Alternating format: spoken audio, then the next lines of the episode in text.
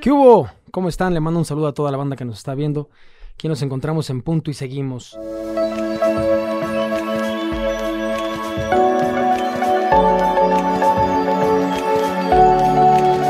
Y les quiero presentar a alguien que quiero, que admiro, que respeto, que es un ejemplo de mamá, es un ejemplo de actriz, es un ejemplo de mujer, es un ejemplo de persona y que tengo, que es un orgullo decir que es mi tía. Un fuerte aplauso a la primera actriz, Laura Zapata. Uy, adorado de mi corazón.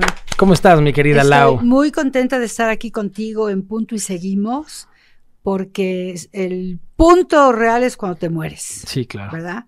Entonces, gracias por la invitación. No, gracias a ti, mi Lau. Como dicen, algún día nos vamos a morir, sí, pero los otros no. Ah, ¿no? sí, Hay que claro, aprovechar. Claro, claro, Oye, es. mi Lau, yo te quiero agradecer porque que la idea, el objetivo de este podcast es que la gente se pueda abrir, ¿no? Que la gente, a mí me dijeron que uno de los principales problemas no es lo que pienses, uno de los principales problemas no es lo que sientas, es que no lo digas, Claro. que no te drenes. Peor que la explosión es la implosión y te carcome por dentro, ¿no? Eh, nos vas a platicar de algo que yo creo, por lo que te conozco desde niño, ha sido el- el- la prueba más difícil que has vivido en tu vida, ¿no? O dentro de las pruebas más difíciles. Y te lo quiero agradecer, ¿no? Porque muchas veces no queremos, no queremos tocar, ¿no? Esas cicatrices tan dolorosas.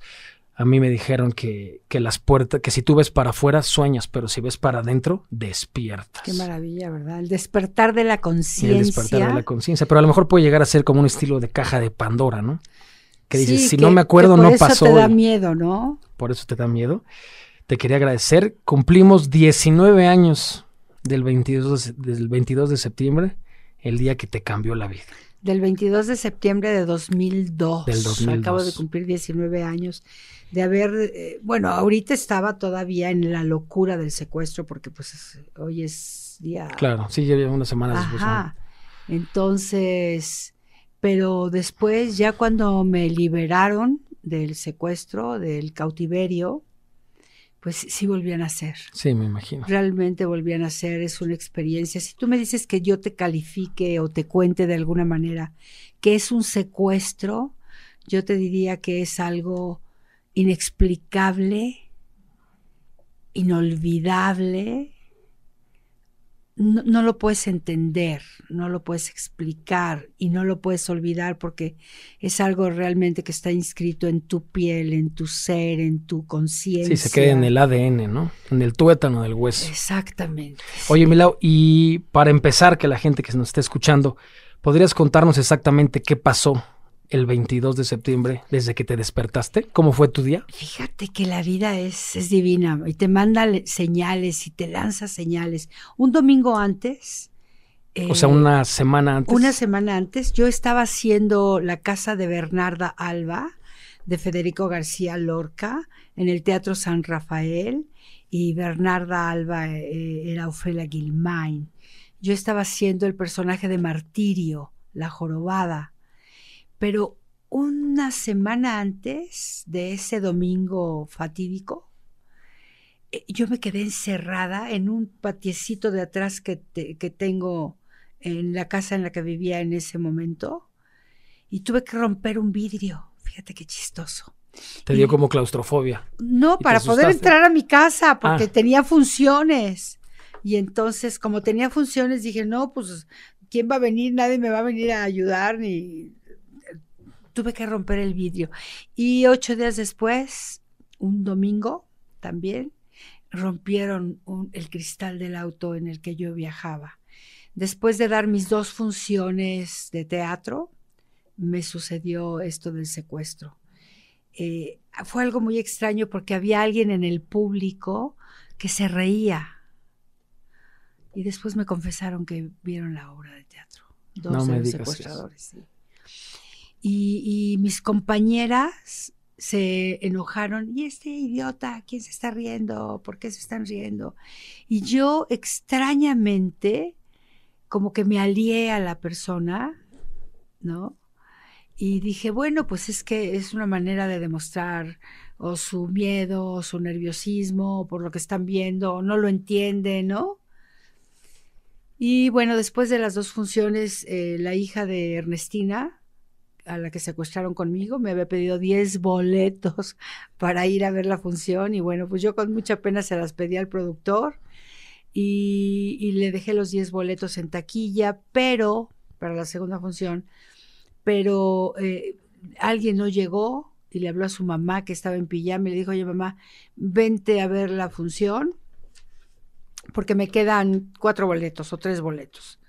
Y entonces ella invitó a dos amigos suyos y llegaron a ver la función. Yo di mi función, nosotros estábamos recogiendo la ropa porque salíamos de gira eh, por toda la República Mexicana con esta puesta en escena.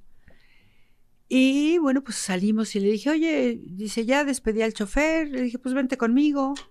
¿A dónde vamos a cenar? Vamos a cenar algo, ¿no? Entonces, pues mira, aquí a la derecha conozco un lugar famoso, ¿no? Y aquí a la izquierda pues conozco otros lugarcitos. Y me dijo, bueno, pues ¿por qué no vamos al lugar de la izquierda? Ah, perfecto. Entonces yo, oye, ¿viste qué flaca estoy? ¿Cómo adelgazado? Ay, ¿verdad que sí es que me puse a dieta para este personaje? Porque ya sabes, ¿no? Íbamos en eso y damos la vuelta en San Cosme, donde está el Cine Cosmo. ¿Tú venías manejando? Yo venía manejando en mi coche. Eh, y de repente, ah, pero de repente había un, un camión de basura. Y entonces yo le digo, oye, camión de basura a esta hora de la noche, media calle. No, claro, por eso México está como está, porque ¿qué hace un camión de basura? Media sí, no te pasó ni por aquí. Ni por ahí. Y entonces me meto por la lateral y había como un problema con una camioneta y un cochecito como que se estaban peleando. Y entonces digo, híjole, se están peleando. Quise meter reversa, pero ya, ya estaba Claro, estaba todo preparado, ¿no? O sea, ya había coches que me impedían echarme en reversa para salirme de, pues de eso. Y se están peleando. Y entonces de la camioneta abren la puerta y se baja un cuate con una... Arma larga. Con una arma larga y digo, wow, vienen armados, agáchate. Pero yo me quité un anillo de brillantes que traía, me lo metí aquí, agáchate, vienen hacia acá. No, no son ellos, vienen hacia acá. Y entonces yo dije, bueno, si quieren llevar el coche, que se lo lleven vámonos. Entonces llega un cuate y con la culata del arma larga rompe el cristal, lo que me había pasado hace ocho días, qué chistoso, ¿verdad? Rompe el cristal, mete la mano y, los dedos tenían como diurex para no dejar huellas, ¿no? Y entonces yo le abro la puerta y me bajo corriendo y le digo, bájate.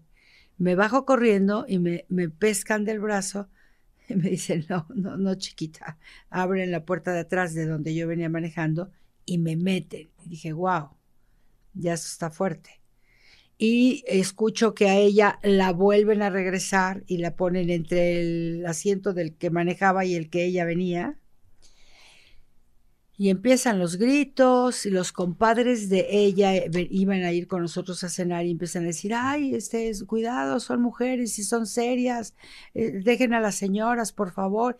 Y entonces ellos empiezan a echar balazo. Entonces yo ya pensé que la cosa se complicaba fuerte.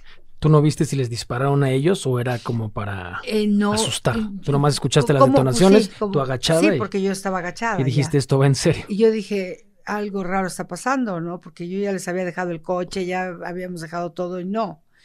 Entonces dieron la vuelta en la calle de atrás del Cine Cosmos y se caminaron como una cuadra y media o dos, nos bajaron y a mí me encajuelaron. Y claro, con la cabeza sin poder pensar, ¿no?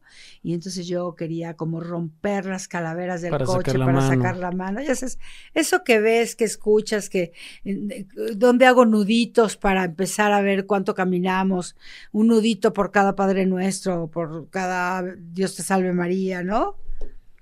Y entonces, cuando empiezo, cuando quiero romper la calavera, alguien me dice, Laurita, ¿qué está haciendo? Y dije, wow esto, o sea, no es una cosa furtiva ahí que pasó. Sí, vienen por mí y está totalmente estudiado, ¿no? Vienen por mí y está totalmente estudiado, entonces ya me dio mucho miedo, ya voy en la, en la cajuela y oigo que todavía ella viene con nosotros y caminamos, caminamos, yo veía que íbamos por un lugar donde había, o que podía ser un periférico, que podía ser el circuito, o algo así, hasta que llegamos a un lugar, eh, nos bajaron a un lugar muy angosto, nos bajaron, nos pusieron unas toallas que olían asquerosas, o sea, yo que en mi casa me dicen la sabueso, del olfato que tengo, bueno, ahí empezó el martirio además, ¿no?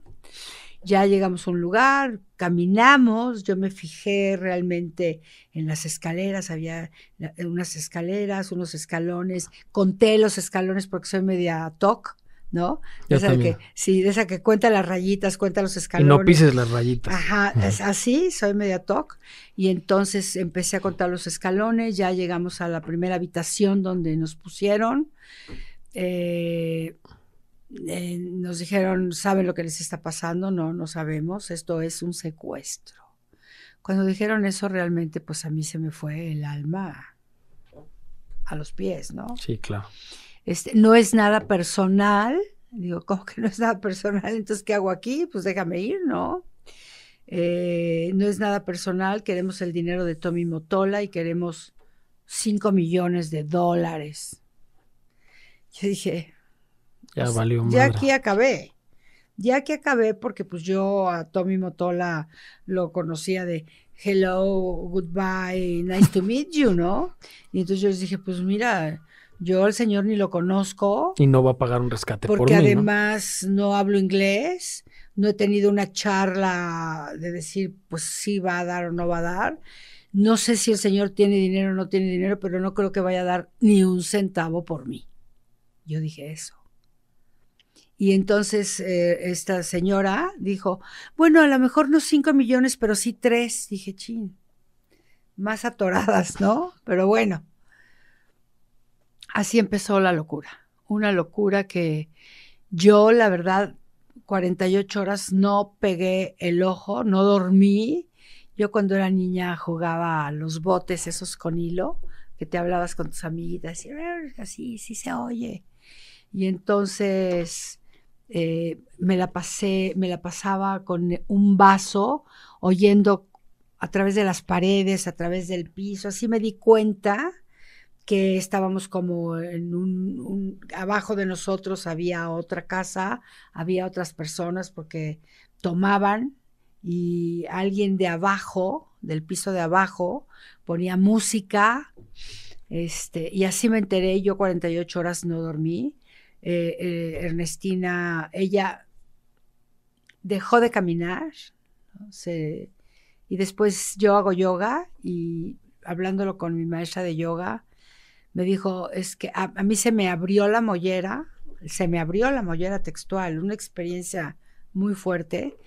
Nos dijeron lo que ustedes necesiten, ya nos dieron las reglas, no nos pueden ver, cuando nosotros entremos se tapan. O sea, ustedes en el cuarto no estaban cubiertas. Cuando entraban ellos se tenían que Cuando entraban ellos nos teníamos que tapar. ¿Tú podías platicar con ellas sin broncas? Sí, sí, sí, sí, sí. sí. Y digo, ¿Qué se les ofrece, señora? O sea, atentos. O sea, fueron, porque luego siempre tienen que aplicar el good cop y el bad cop, ¿no? El policía bueno y el, policía bueno, sí, entonces, para que crees un vínculo con el bueno y te abras y luego se pone duro y llega el malo, ¿no? Y luego el, bueno, era Pancho, ¿no? Aquí era Pancho.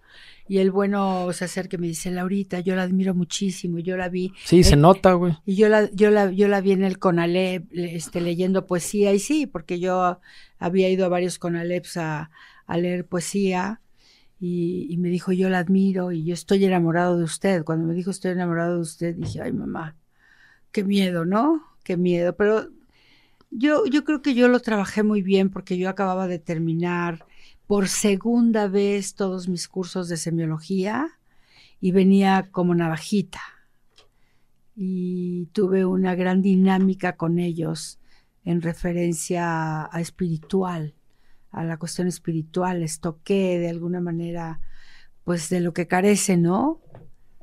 Por formación, por, por cosas que ellos han pasado en su infancia también.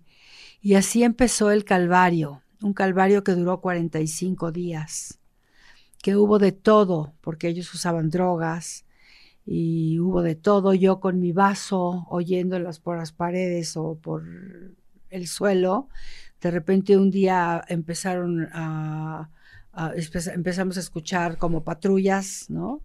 Y entonces ellos se empezaron a asustar, dijeron, chin, ya nos agarraron, ya nos cacharon, vienen por nosotros, ¿y, qué hacemos? Y olían como cocaína y decían, ya se nos acabó esta madre y se empezaron a poner súper, súper nerviosos. Y entonces viene uno y dice, pues hay que desaparecerlas, hay que matarlas. ¿Y tú escuchando eso? Sí, claro, con mi vaso, yo con mi vaso. Yo el vaso, porque era una experta en esa comunicación cuando era niña, ¿no? Y entonces uno dice, pues hay que matarlas porque si no hay cuerpo, no hay delito. O sea, desde eso, en, esa ocasión les enseñé la oración de Santa Teresa, de nada te turbe, nada te espante, todo se pasa, Dios no Tú se las enseñaste a ellos. La paciencia todo lo alcanza, quien a Dios tiene, nada le falta, solo Dios basta. Yo se los enseñé porque acababa de leer un libro que compré en, la biblioteca de la iglesia de, sobre esta oración de Santa Teresa que dice que cuando tú dices esta oración te cambia la química del cerebro. Entonces yo, o sea, todas mis armas las puse al servicio de ellos, porque si ellos estaban bien, nos iba bien a nosotras, ¿no? Claro. Y entonces se las enseñé y luego en otra ocasión también, señora, este, fíjese que no nos acordamos de la oración, o la puede decir, pues sí, no teníamos ni hojas ni papeles. Me imagino que para que no escribiéramos algo, entonces ya me, pasaron una hoja, un papel, se las escribí. Les dije, péganla, en el refrigerador. Este, péguenla en el refrigerador y cuando estén nerviosos, van y la leen para que se calmen Hijo, fue una dinámica muy gruesa. Ese día de que, que, llegamos y que dijeron que si sabíamos lo que nos estaba pasando, yo empecé a decir, oye hermano, no sé qué, y oye hermano, y entonces Pancho el bueno, ¿no? Ay, chale, Laurita, pues ¿por qué nos dice hermanos? No. Entonces dije, pues porque somos hermanos, porque todos venimos de la misma fuente de amor, ¿no? Ay, Laurita, no me diga que y de repente yo les decía, este, no nos vayan a matar, ¿eh? No se manchen las manos de sangre. Ay, Laurita, pues ya las tenemos remanchadas. Pues sí, pero con mi sangre no se la van a manchar. Entonces empecé, trabajé fuerte con ellos, ¿no? Tan es así que cuando Pancho me soltó, me dijo, Laurita, le prometo que no vuelvo a hacer nada de esto, ¿no? Muy fuerte, muy, muy, muy fuerte.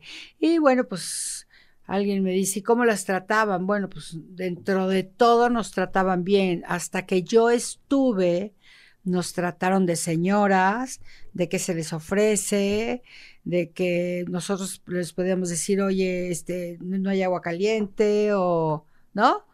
Entonces, ¿qué necesitan? Eh, yo mm, sí me puse, inmediatamente me mormé, se me bajaron las defensas. Les pedí una, una cosa que se te pone uno y se te abre como el, el, pecho y todo lo que yo les pedía pues me lo daban. Claro, obviamente menos la libertad porque estaban en la negociación, ¿no? Y te digo que se me abrió, a mí se me abrió la mollera. Entonces después hablando con Ram, mi maestra de yoga, le dije, oye Ram, fíjate que me pasó esto y esto. me dijo, tú te entregaste a morir, porque, bueno, dentro de la filosofía y todo lo que maneja Ram y todo es que se te abre la mollera y que sales por aquí, cuando pierdes tus 21 gramos, ¿no? Entonces, y, Ernestina este, dejó de caminar.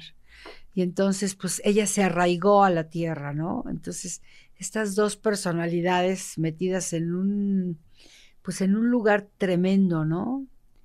Y, bueno, pues así pasaron los días y así pasaba el tiempo y todo duró 45 días. En esos 45 días, eh, porque también un, un, primo mío, mi primo hermano, lo secuestraron 22 días y mi tía y mi otro primo se fueron a mi casa durante todo el secuestro.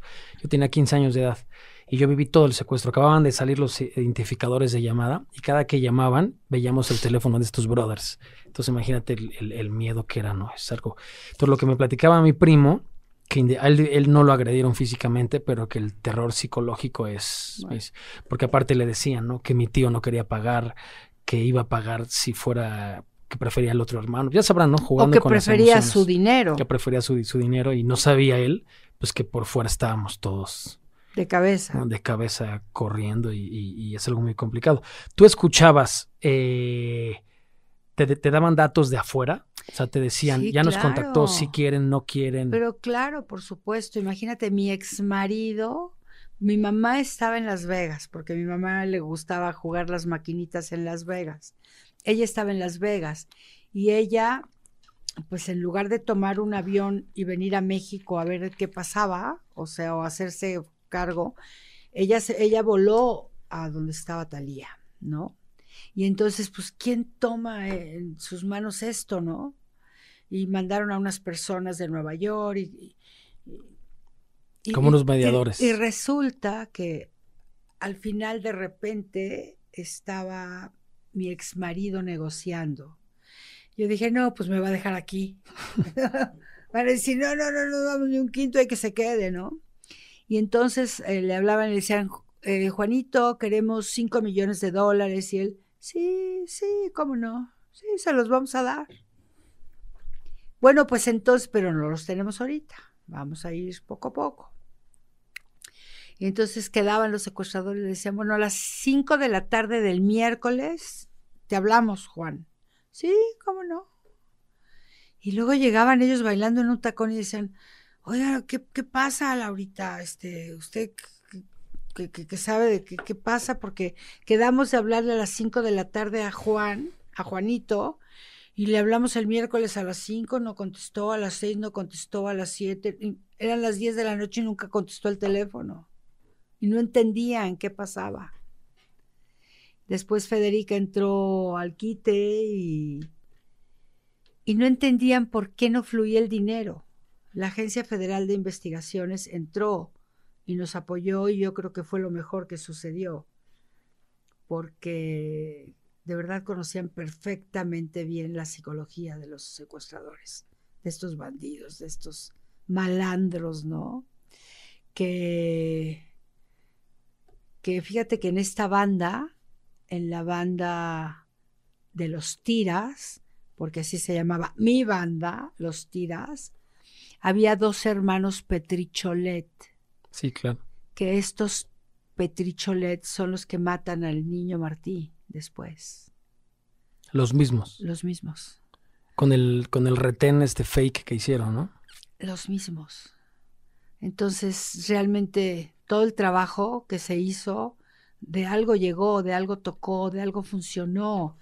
Y después yo hice una obra con, con eh, la obra Cautivas, ¿no? Que todo lo que se dijo, todo lo que pasó, es, eso es la obra. No hay ninguna, ninguna permisión literaria, ¿no? Con Víctor Hugo Rascón Banda. Una obra de verdad escalofriante, porque es el, reta- el retrato, la radiografía, los rayos X de un secuestro, ¿no? En el que yo sí creo que hice un gran trabajo, en serio. De verdad, digo, para ellos, para mí, yo meditaba, hacía mis posturas de yoga, este, oraba todo el tiempo. Voy a decir a lo mejor algo que parece que no encaja o que no es, pero yo hacía oraciones casi como orgiásticas, ¿no? O sea, yo no, o sea, no me elevaba del piso porque no sé por qué, porque Dios fue grande, ¿no? Pero todo el tiempo estaba orando, orando, orando, orando y de repente, eh, eh, como al otro día o a los dos días, les dije, hoy me pueden regalar un huevo crudo, por favor. Ay, Laurita, ¿qué va a ser? ¿Es es bruja o? Regálenme un huevo crudo. Y entonces me hice una limpia con este huevo crudo y cuando lo abrí, el huevo estaba lleno de sangre. Soy una persona que, eh, que he hollado muchos senderos filosóficos, ¿no? Este, y entonces, pues de ahí hay cosas que forman parte ya de ti. Y luego ha- hay una escena en esta obra de teatro cautivas que se llama El cuarto del mal. Y yo le decía a esta persona, le decía, oye, es que aquí había cabellos con sangre, había vidrios, pedazos de vidrios, este, en una pared se veía como un balazo. Y entonces yo le decía, imagínate con mi mente creativa de artista. Entonces yo le decía, aquí dieron un balazo, mataron a alguien y mira cómo el caminito se ve, el caminito de sangre.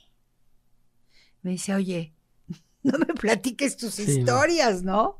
¿no? me la pongas más complicada. Porque yo también estoy secuestrada, ¿no? Entonces, vaya, fueron muchos tonos, muchas, muchos niveles de, de muchas cosas, de todo lo que somos los seres humanos, de miedo. Cada vez que venían, yo decía, nos van a matar, ¿no? Entonces sí, fue, fueron unos días tremendos. Tenían la televisión a todo lo que da, o sea, para aturdirnos. para es un terror psicológico lo que Para de alguna manera doblarnos psicológicamente, ¿no? Entonces sabíamos lo que estaba pasando afuera, sabíamos cómo nos estaban buscando, sabíamos cómo todo el mundo estaba consternado, ¿no? Eh, y claro, venían y decían, qué barbaridad, su familia no quiere dar dinero y no contestan y no las quieren. Y, y, un día tuvimos nuestro, bueno, yo sentí definitivamente mi, mi síndrome de Estocolmo, ¿no? Un lunes, creo que el tercer lunes o el segundo lunes de estar ahí, nos dicen, ¿quieren un trago? Sí, por favor. Igual que cuando llegamos porque yo empecé a gritar que atrevidos, ¿por qué nos hacen esto? Cuando nos dijeron que sí lo que nos estaba pasando. Ya sabes, rayos, centellas, sapos, culebras salieron por mi boca insultándolos, ¿no? Este, y entonces dijeron, ¿quieren un trago? Sí, por favor. Nos dieron un trago para bajar un poco este estrés tan fuerte que teníamos. Estaba leyendo, Lau, te quiero agradecer que nos compartas esto. Estaba leyendo de hecho que en 1973 en Suiza, en Estocolmo, eh, quería ver cuál era la raíz de ese nombre, ¿no? Y en teoría eh, se metieron en un banco y secuestraron a cuatro personas durante 131 días en Estocolmo. Y en el momento que, que lograron soltar a toda la banda y empezaron a declarar con los policías, se dieron cuenta que las cuatro personas que estuvieron en cautiverio, ninguno declaró en contra de ellos.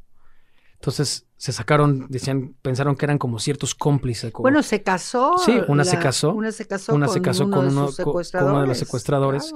Entonces me metí a leer como la cuestión psicológica y dicen que como eres, al final del día, pues eres un sobreviviente, ¿no? Eres una persona que estuvo en una situación donde pudo haber muerto, sientes cierto agradecimiento y tú solita quieres crear un vínculo afectivo con la persona porque estás muy asustada, ¿no? Entonces, yo como, como tú sabes mi historia, que yo tuve abusos sexuales de niño, es otro caso, pero me marcó espantoso, ¿no? yo toda mi vida viví enamorado de la persona, de, de mi tía, la persona que me abusó tantos años. Eh, sentía como un amor-odio, como un guacala que rico, como sentimientos encontrados. Me lo hace porque yo me lo merezco. Y, y, nunca entendí, porque aparte eso mismo me generaba culpa, algo que yo no ocasioné. Hasta que empecé a leer esto del síndrome de Estocolmo y ahorita que lo tocas, qué, qué grueso, ¿no? Y del tema de lo de la meditación, Milau, yo por eso, eh, yo tengo un, un, un, gurú que es de mis mejores amigos que siempre me ha dicho, mira Paco, esto no es cuestión de religión, ¿no? Aquí hay que respetar lo que cada quien crea. Pero siempre es muy importante enfocarte en un poder superior a ti, ¿no? Llámale como quieras, Jesucristo, Buda, el sol, como tú quieras, que te agarres en alguien, ¿no? El tema, poder superior. superior el, el, el, tema material no está mal, ¿no? Siempre y cuando el espiritual vaya antes. Entonces, en tu caso es un, es un claro ejemplo de que el poder superior en lo que tú te agarraste te sirvió impresionante, ¿no? No, no. Fue un parteaguas. Yo te quiero contar que tuvimos a la Virgen de Guadalupe, que acuérdate que yo soy Laura Guadalupe, y entonces soy guadalupana, adoro a la Virgen de Guadalupe. Y una de las primeras cosas que les dije de los primeros días fue, devuélvanme mi cartera, por favor. Ay, Laurita, pues aquí son resopilotes y ya se repartieron todo. No, lo único que quiero que me devuelvan son mis estampitas, ¿no? Porque yo traía a la Virgen de Guadalupe, a la Señora del Rayo, a San Charbel, ¿no? Al Señor de las Maravillas, en mi cartera. Y me lo, me lo devuelven y yo le digo a Pancho, que era el bueno, Pancho, por favor, consígueme una veladora. Sí, Laurita, que no. Pancho, por favor, consígueme agua bendita. Y entonces, como conozco de algo de Feng Shui también, entonces dije, bueno, esta es la esquina del amor. Aquí teníamos una mesita, voy a poner la mesita, ¿no? Lo que me trajeron cuando me mormé y me puse malísima y puse, me, trajo Pancho el agua bendita en una Virgen de Guadalupe de plástico de las que venden en la villa, ¿no? Y, y, como estaba todo tapado, no sabíamos si era día o noche, sabíamos si era día o noche por los programas, pero no porque entrara luz o viera, no, no podía. Sí, era una, era una, casa de seguridad, ¿no? Exacto. Entonces yo en, el, en, la, esquina del amor, ahí coloqué a mi Virgen de Guadalupe, pues como sé de luces, como soy actriz, entonces puse abajo la veladora, el frasco, la Virgen aquí, y en esa esquina, con la luz de la veladora, la, la imagen, el bulto de la Virgen de Guadalupe creció de tamaño humano. Y no solamente eso, sino con el tintilar de la luz de la vela, teníamos, tuvimos a la Virgen de Guadalupe siempre con nosotros. Presente. Respirando. ¿Sí me explico? O sea, con la, con la vela que se movía la Virgen, estaba respirando todo el tiempo ahí. Y yo bajé a todos los santos, a todos los ángeles, arcángeles, querubines, serafines, todo el día todo el día. Entonces, pues les enseñé la oración y de repente les dije, por favor, traigan azúcar y, oye, oiga, ¿por qué, Laurito? Porque es que este cuarto es el cuarto del mal y aquí mataron a alguien y cómo son y no sé qué, para que se dulcifique un poco el ambiente. Y entonces luego ya lo que querían era estar en ese cuarto, ¿no? Ay, Laurito, es que se siente un chorro de paz aquí en este cuarto. el único cuarto de la casa de terror. Exactamente, exactamente. Oye, Milau, ¿y cómo fue el proceso de cuando te soltaron? Ah, Fueron 45 días, ¿no? Sí, como no entendieron de qué se trataba y por qué no había dinero. No, y más la cantidad que estaban pidiendo. No, yo les dije desde un principio que no. Que, que ni, o sea, que yo estaba segura que ni, ni en sueños, o sea.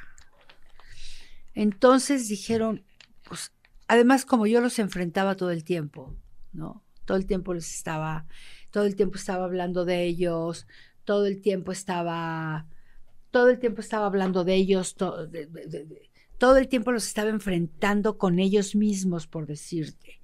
El día que ustedes cobren nuestro rescate, se lo van a tirar en drogas, en alcohol, en mujeres, en borracheras, en, eh, pero va a pasar todo eso y un día se van a ver al espejo lavándose los dientes o rasurándose y se van a dar cuenta que la conciencia no se aplaca billetazos.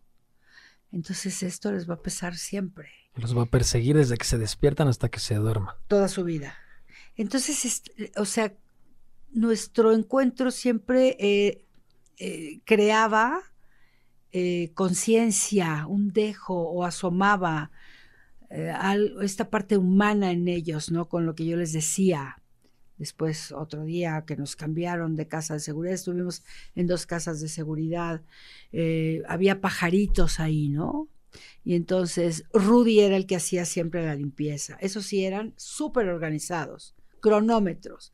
Yo les decía, chicos, dedíquense a algo bueno, pongan una fábrica, hagan algo y estoy segura que les va a muy bien porque ustedes son, son organizados, son ordenados, hagan, pero algo bueno, no esto. Esto va a acabar mal en algún momento. Hagan algo, creen algo lindo para su familia. Bueno, y entonces, a ver, Rudy, ¿y esta casa de quién es? No, pues es que es mía.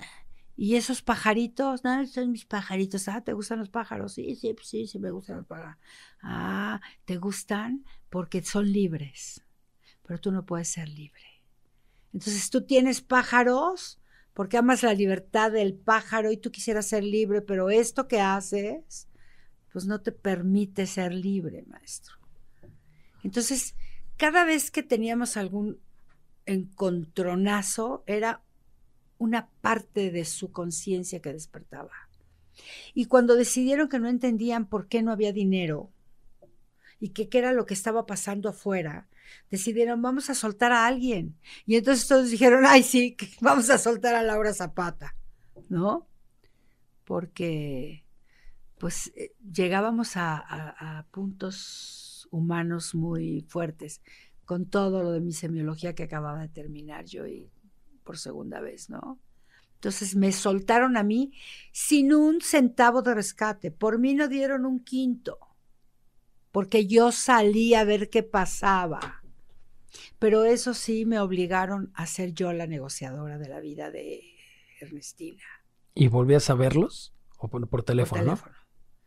Y yo no sabía que estaba la, AFI. Yo ya para, para esa época yo había bajado 10 kilos de angustia, de pánico. De, ah, ah, ah. O sea, tú estuviste 45 días de soltar. Ah, no, 45 duró todo el proceso. Días. ¿Cuántos días antes te soltaron? Fíjate que a mí me soltaron del 22 de septiembre al 10 de octubre. ¿Cuántos días son? 18. Ajá. Entonces, después ella se quedó, pero yo salí a ser la negociadora. Yo fui en este secuestro, víctima y negociadora. Y, no sé qué es peor, ¿eh? No sé qué es peor si hablar como negociadora con el jefe de la banda. Sí, porque ellos no querían hablar con nadie más, ¿no? Supongo. Con nadie más. Pero cambiaron la forma de hablar. ¿Cómo te soltaron?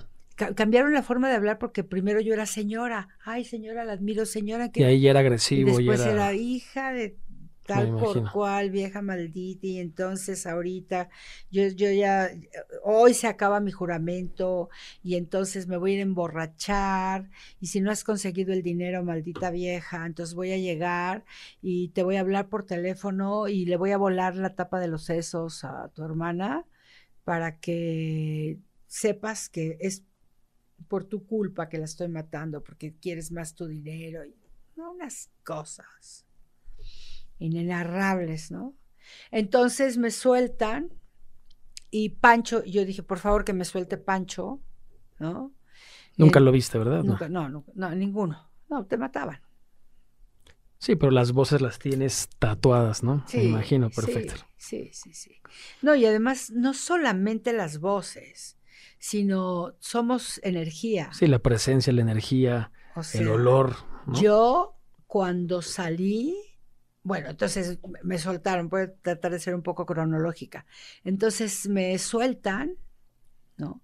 Yo el anillo de brillantes que tenía aquí, que era un anillo que yo amaba, dije, no me quiero peligrar mi vida, lo dejé metido en un shampoo, ¿no? Ni modo. Este, y, dije, pero quiero que Pancho me vaya a dejar, por favor. Y entonces me subieron en un, en un Volkswagen, obviamente vendada, en la parte de atrás. Y entonces Pancho era el que manejaba. ¿Lo venías escuchando? Sí, sí. Ah.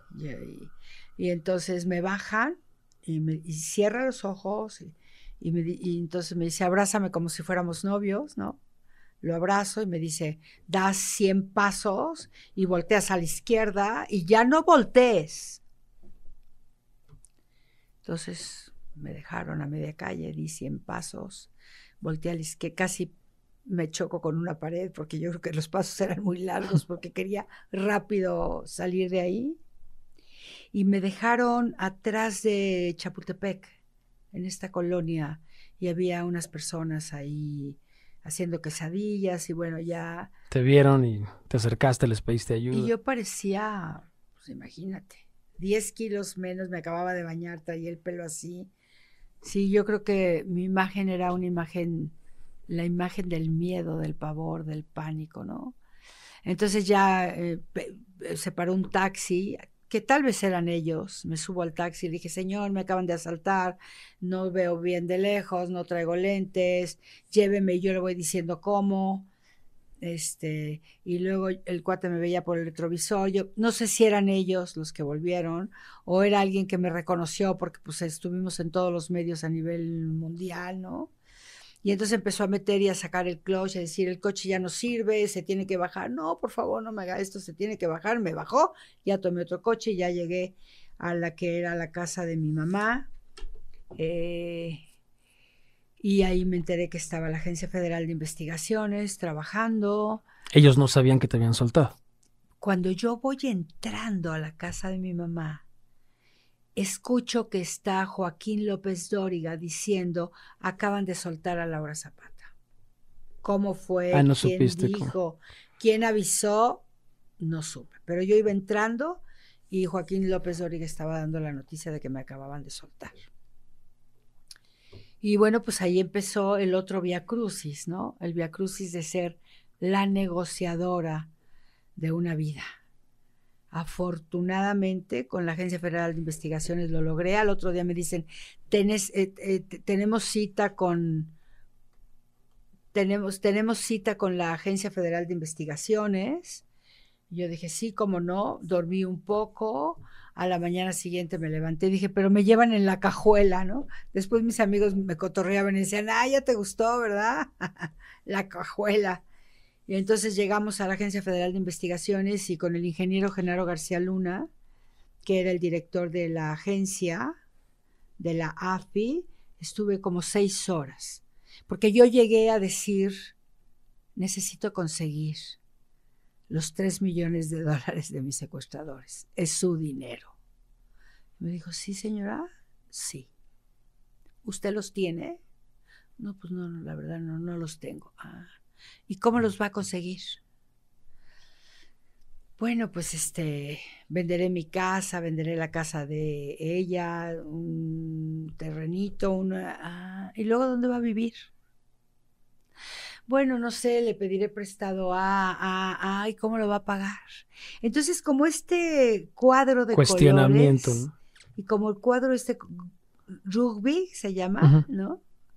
Que vas haciendo Rubik. así, el Rubik que vas haciendo cuac, cuac, cuac. Seis horas me hizo así en la, en- en- en la cabeza el ingeniero Genaro García Luna.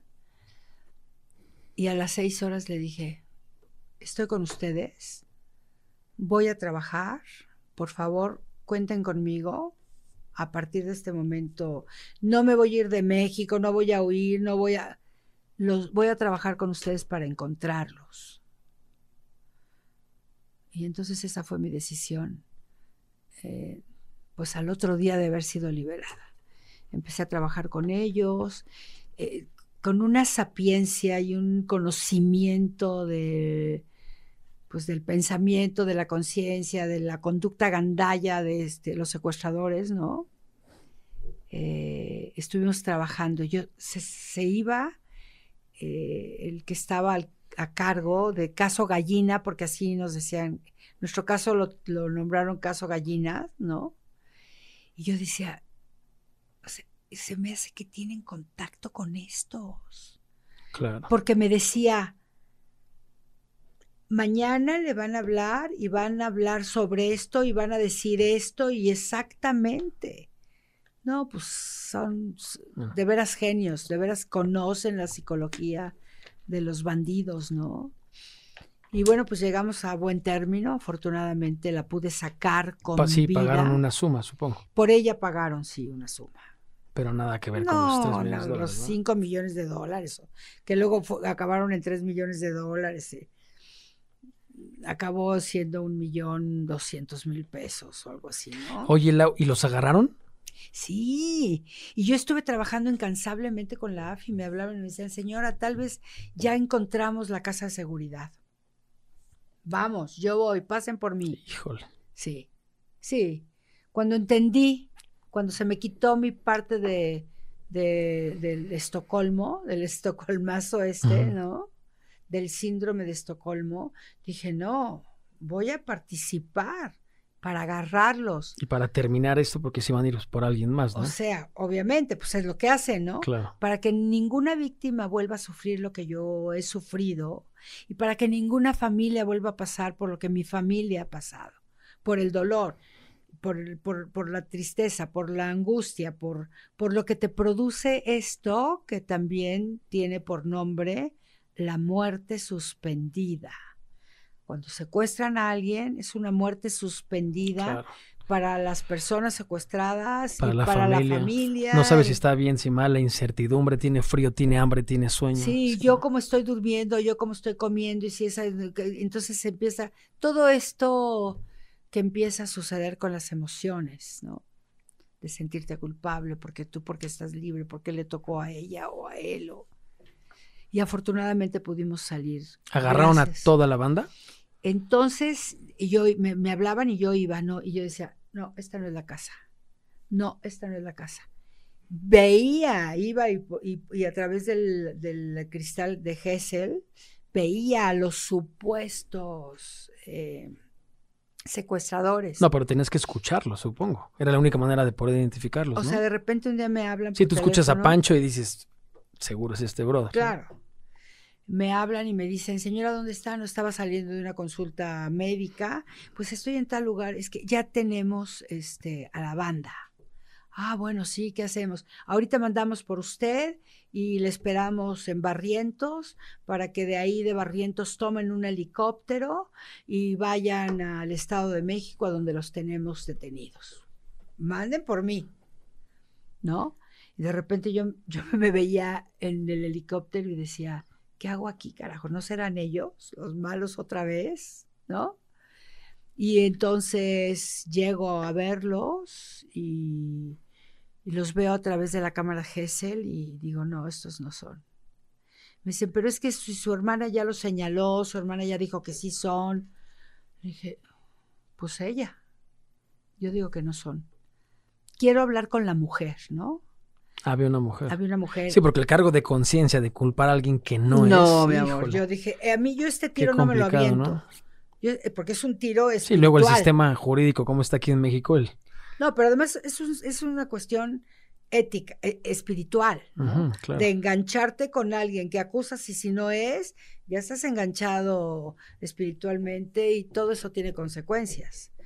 Y entonces yo dije, no, no, es, quiero hablar con la mujer. Ay, no, señora, ¿cómo va a hablar con la secuestradora? La gente se desmaya. Le digo, no, yo no me voy a desmayar. Yo quiero hablar con ella. Y entonces eh, la vi y le dije, ¿tú estuviste en mi secuestro?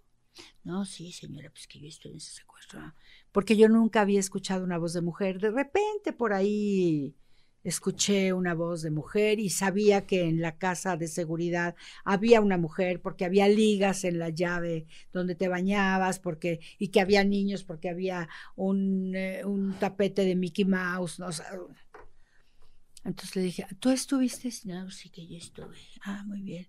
A ver platícame tú qué hacías no pues que yo cocinaba. Ah sí ¿y qué cocinabas no pues yo les hacía sus calditos de pollo. Ah, sí nos daban caldo de pollo Ah, sí, muy bien. Y luego, no dice, si yo se los mandaba en sus vasos de unicel. Wow, nunca nos dieron un vaso de unicel. Dije, no. Ah, ¿y qué otra cosa me puedes decir para que yo esté segura de Que que, sí tú estabas. estuviste, no? No, pues yo estuve el día que la liberaron. Ah, sí, sí, sí. ¿Y qué, qué pasó? ¿Qué sentiste? ¿O qué, cómo estuvo? Dime, para que yo sepa. No, si- si el jefe de la banda le habló muy fuerte. Sí, el jefe de la banda me habló muy fuerte. No, sí, y entonces estuve cuando le quitaron los, las, estos, los mecates y le pusieron... Dije, no, y a mí nunca me tuvieron amarrada. Entonces ahí supe que no eran. Después yo hablé con la mujer y después la mujer me, eh, ya en la cárcel, la mujer me, lle- me llevó unos papeles y me dijo, no, sí señora, mire, aquí está, de que yo estaba detenida y estaba en la cárcel cuando a usted la secuestraron. Y sí, efectivamente yo no estuve en su secuestro. Pero a mí me dijeron, tú cúlpate Y te bajamos la sentencia. y o te te- soltamos o te bajamos o algo así. No, es una corrupción asquerosa. Detuvieron a los que eh, esta señora señaló. Yo dije, no, no son. Me habló el de seguridad del Estado de México. Me dijo, oiga, señor, es que estos son unos mm, bandidos y... eh, pero pero Sí, no pero a mí no me hicieron pero nada. no son, ellos no son. No, pero diga, por favor. Dije, no. Mañana vamos a hacer una conferencia de prensa, señora, y vamos a presentar a la banda como su banda de secuestradores. Entonces necesitamos que usted venga. Yo no voy a venir, porque craso favor voy a hacer al decir que no son mis secuestradores ellos. Porque no voy a decir que sí son y entonces los que son andan sueltos y siguen haciendo maldades. Y efectivamente no eran. Y yo no sé si todavía algunos siguen en la cárcel, ¿eh? Así de grueso está el sistema. Sí, me imagino. ¿eh? Y pero cuando agarraron a los que sí eran, sonó mi teléfono, mi teléfono celular, como a las 5 de la mañana o algo. Dije, ¿quién me habla? No contesto. Pero después sonó mi casa y dije, no, contesto. Y era el ingeniero Genaro García Luna diciéndome, señora, yo creo que ahora sí ya tenemos a sus secuestradores. ¿A qué hora pasan por mí? Me levanté, me di un baño, me vestí. Mira, hasta estoy sudando. Escucharte.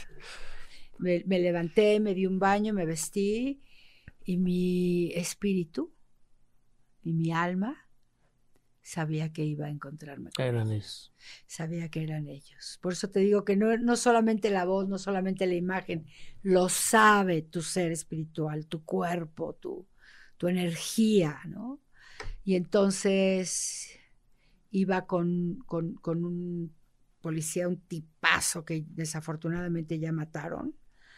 Y entonces pasamos, de esta paletería nos llevaban paletas yo ya sabía que a lo que iba, mi alma sabía a lo que iba. Te iban a llevar directamente a la casa de seguridad. Ajá, pasamos por la farmacia y yo, de esta farmacia nos llevaban medicamentos. Yo ya sabía. Cuando llegamos, me agaché, igual que iba agachada cuando entramos por primera vez. Sentí que ese, esa era la manera de entrar a la casa. Iba tapada. Y cuando empecé a subir las escaleras, eran los escalones que yo había visto y eran los escalones que yo había contado. Y esa era la casa de seguridad. Y esa fue la casa de seguridad, de una de las casas de seguridad donde nos tuvieron. Entonces, a los que capturaron infragantis en esa casa de seguridad, ¿no? pues eran mis secuestradores. Y también después me fui a encontrar con ellos. ¿Y conociste a, a Pancho? Me fui a cariar con ellos. Cuando cuando los que no eran fueron hasta sus familiares a ver la obra de teatro de cautivas. Y me, me, dijeron que sí, que estaban los familiares de los secuestradores. Los primeros. Que no eran. Que si podían pasar a mi camerino, claro que sí. Y me llevaban los trabajos que hacían en carpintería dedicados. Laurita, le juro que no soy yo. Después los vi. Oye, aparte ellos sabían que tú no habías declarado en contra de ellos, ¿no? Y, y, después los vi y había un señor con unos ojos grandes, grandes, y me decía, Laurita, Laurita, yo le juro que yo no fui. Yo tengo un carrito de papitas y chicharrones que con eso mantengo a mi esposa y a mi, y a mi hija. Y yo no fui. Y otro, ay, Laurita, no diga que yo no fui, porque pues este, yo vivía ocho, ocho años en un terreno baldío y pues me agarraron. y aquí me dan de no comer y, y, de aquí bañar. me dan de comer y no diga, por favor. Tres comidas no. al día. Claro. Fíjate qué, qué, qué, qué, qué disímbolo, qué encontronazos de, de, realidades, ¿no? Y cuando fui a ver a los que sí eran, no, se pusieron furiosos, pateaban en la pared, dicen, maldita vieja, vienes a acusar a los que no son. Y, y sí, esos eran.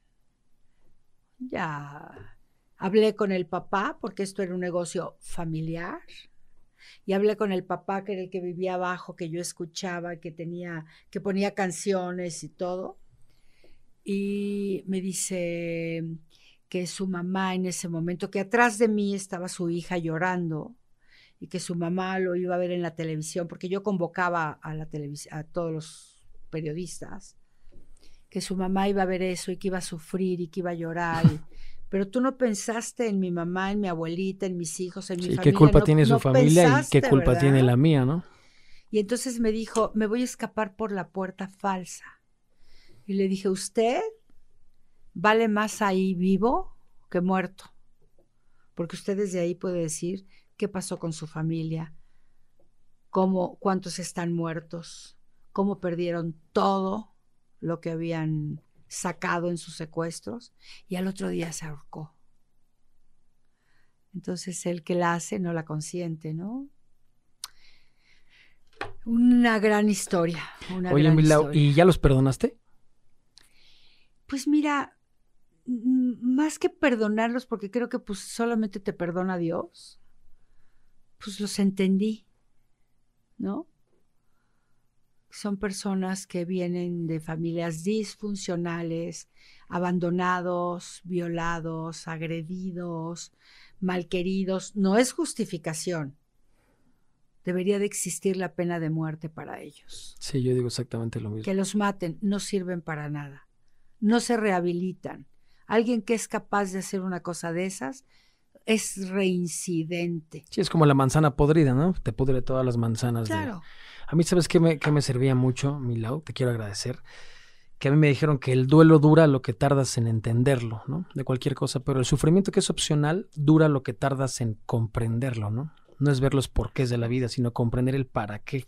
¿Qué voy a hacer con esto? ¿no? El problema no es lo que te pasa, es lo que haces con lo que te pasa. Así es. Y yo hice cosas de verdad maravillosas.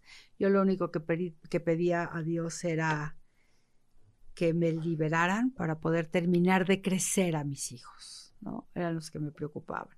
Porque hice hasta desdoblamientos y, y vi a uno de mis hijos llorando, cómo le escurrían las lágrimas. No, no, fue una experiencia mística, muy fuerte. Y después con la obra de teatro Cautivas, eh, obra de teatro que hizo Víctor Hugo Rascón Banda. Y sí, me acuerdo, perfecto. Limón, que estuvimos trabajando y trabajando. Y turearon por toda la República, ¿no? Sí, eh, yo creo que eso fue algo catar, de que, que me ayudó a tener una catarsis, ¿no? A sacar todo, todas las noches. Hice 100 representaciones, me hizo el favor el presidente Felipe Calderón de develarme la placa, estaba la Agencia Federal de Investigaciones, o sea, ahí presente diciéndole a la gente lo que era un secuestro, cómo podían denunciar, cómo podían salir de todo eso. Y hubo mucha gente que expió sus demonios gracias a cautivas. Hubo un chico que fue a una escuela y de los 10 que subieron a mi camerino, él cuando me abrazó me dijo, a mí me pasó lo mismo. Sí, a mí hay un vínculo de comunicación, de comprensión y... En ese momento dije, ya valió la pena. Ya valió la pena, porque después le dije, eres mi invitado de honor, puedes venir las veces que quieras. Y fue su familia y la familia me agradeció y la familia dijo gracias, porque después de que mi hijo vio su obra de teatro, durmió con la luz apagada por primera vez, después de tantos años de haber sido liberado. Eh, habló de su secuestro. Entonces yo creo que de esta locura yo hice algo padre que traduje a favor de una sociedad, llevándome entre las patas a Laura Zapata para curarse. Híjole, Milau, pues te quiero agradecer de corazón compartir estos, estos momentos, revivirlos tan duros, ¿no? Uno de los principales problemas, lo que estamos platicando, no es tanto lo que pienses, no es tanto lo que sientas, el principal problema es que no lo digas. Yo por eso siempre sugiero, porque así lo hicieron conmigo, ¿no? Buscar terapia, no guardarte las cosas, drenarte, sanar y echarle ganas, ¿no? Y además saber que no es culpa tuya, sí, claro. que no eres responsable de la acción del de enfrente o del de al lado. Perdonarte, ¿no? Tú y, decir, esto me pasó y no es culpa mía. Sí, pero puedes llegar a ser responsable de lo que vas a hacer a raíz de lo que te pasó, ¿me explico? Claro. Que eso es lo complicado. Claro, después ya ensuciaron mucho todo, ¿no? Sí, ya entró los medios de comunicación, chismes, ya me imagino. La cuestión familiar, que se rompió, que no se rompió por eso, sino que estaba rota y eso La cerecita, ¿no? hizo aflorar pero aceptar que la vida es un ejercicio, que no te pasa nada que no te corresponda, que todo lo que viene a tu vida te pertenece y es tuyo y es un ejercicio para pulir esa piedra que es un brillante en bruto y convertirlo en un diamante. O te quedas piedra. Claro. ¿No? Pues muchísimas gracias, gracias mi querida Lau, por compartir esta historia. Te quiero agradecer, le mando un saludo a toda la banda. Recuerden que el problema no es lo que te pasa, es lo que haces con lo que te pasa. Que en la vida hay situaciones malas que se pueden convertir en pésimas.